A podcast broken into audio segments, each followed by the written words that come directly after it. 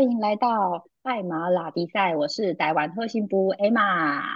今天呢，邀请到了我一个好朋友，我们是在一个呃财富觉醒的课程里面认识的，他叫做拉拉。那我们今天要来访问他，他从事呢这个客服行业，我们来问问看他为什么想要做这个客服行业，然后对他的人生带来什么样的意义跟觉察。我们来欢迎我的好朋友拉拉。Hello，大家好，我是拉拉，我是 Play and Fun with 拉拉的拉拉。嗯，对我现在的工作是一名资深的客服人员，但我不觉得我是一名客服人员，我觉得我是一名顾客关系管理人员。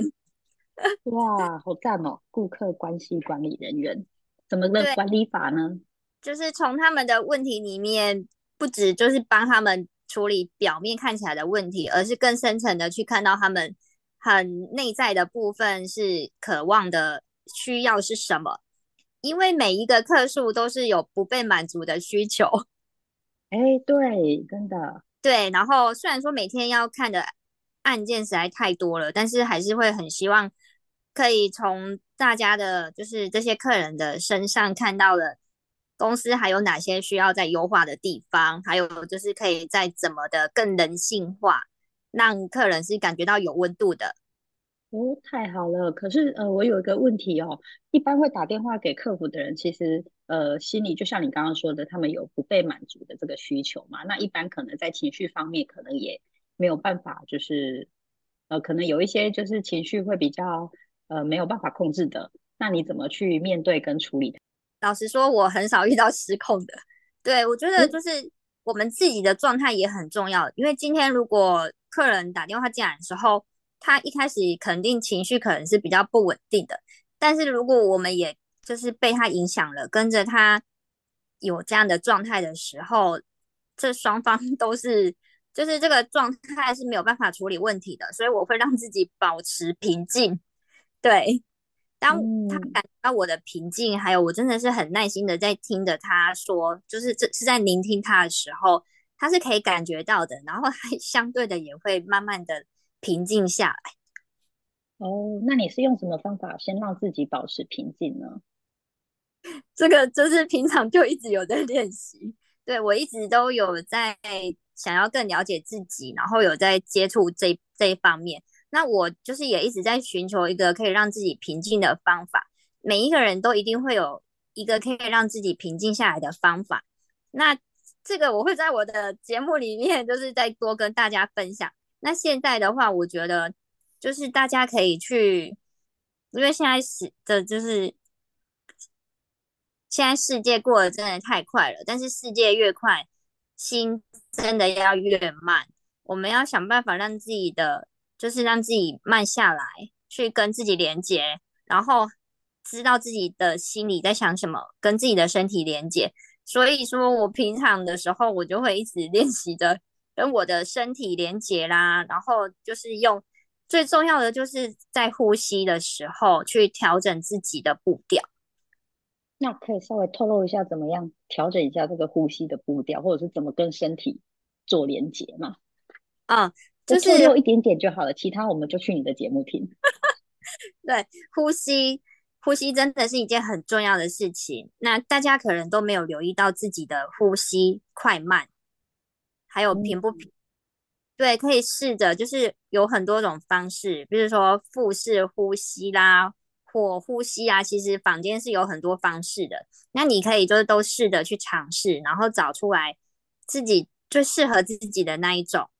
对，不管哪一种，不管是鼻吸口吐啦，或者是鼻吸鼻吐啦，我觉得都各有都各有自己的支持者吧。那我们就找到自己所适合自己的方法就可以了。对，所以我自己就是也是平常感觉到自己有情绪的时候，就会先让自己平静下来，就是靠着呼吸去让自己平静下来，然后去觉察一下，哎，为什么我自己会有这样的情绪？那我为什么喜欢这样或不喜欢这样？那为什么这句话让我感觉不舒服，或是就是到底背后的那个是什么？因为其实表面是事，就是我们所听到看到的那些表面，真的都是都只是事情。那真正可以勾起我们的情绪的，都是我们自己冰山底下的的事情。对，所以就是要又要回到自己本身。那当然就是在当客服人员的时候，我并没有办法跟客人说那么多，就是哎，这是你的事情哦之类的。对，因为所以就是我们就只能让自己平静，然后试着帮他去理清，倾听他，然后去就是陪着他去梳理这件事的事情，然后我们能够提供他什么样的协助，并且尽快的去帮忙他。那他的那个需求是被能够是被看见、被处理的。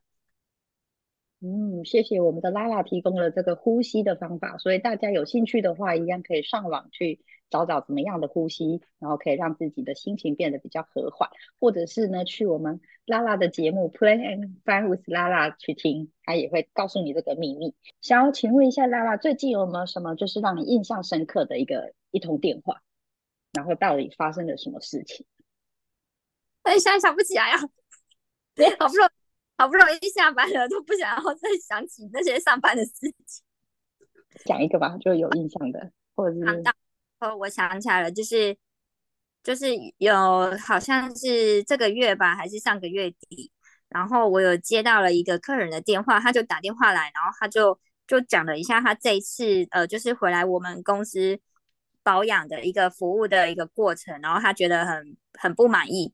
因为他觉得服务厂，呃，他就是觉得公司这边没有把他的车子弄好，嗯，对，就是都还是他可能是比较在乎清洁的，所以他觉得就是他今天要用车了，发现有一些状况，车子有一些状况，我就陪着他去看，就是他是什么时候进来，然后车子是什么时候交交给交还给他，然后还有到今天是隔了多久。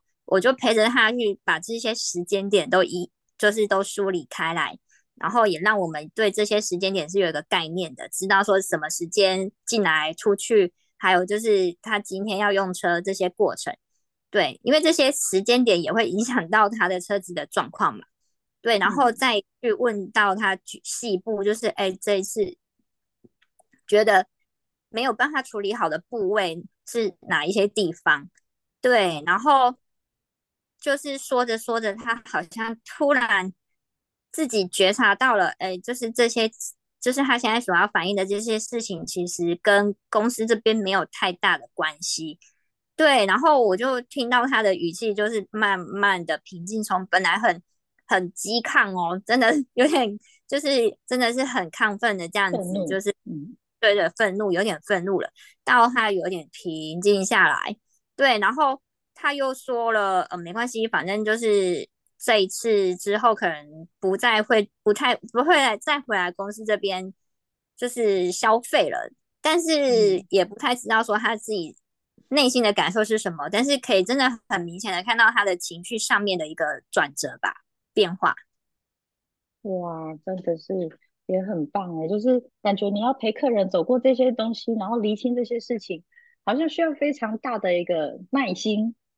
呃，毅力，然后对事情的这个分析能力也要非常的好，所以我突然发现这个客服不是随随便便的人都能做的。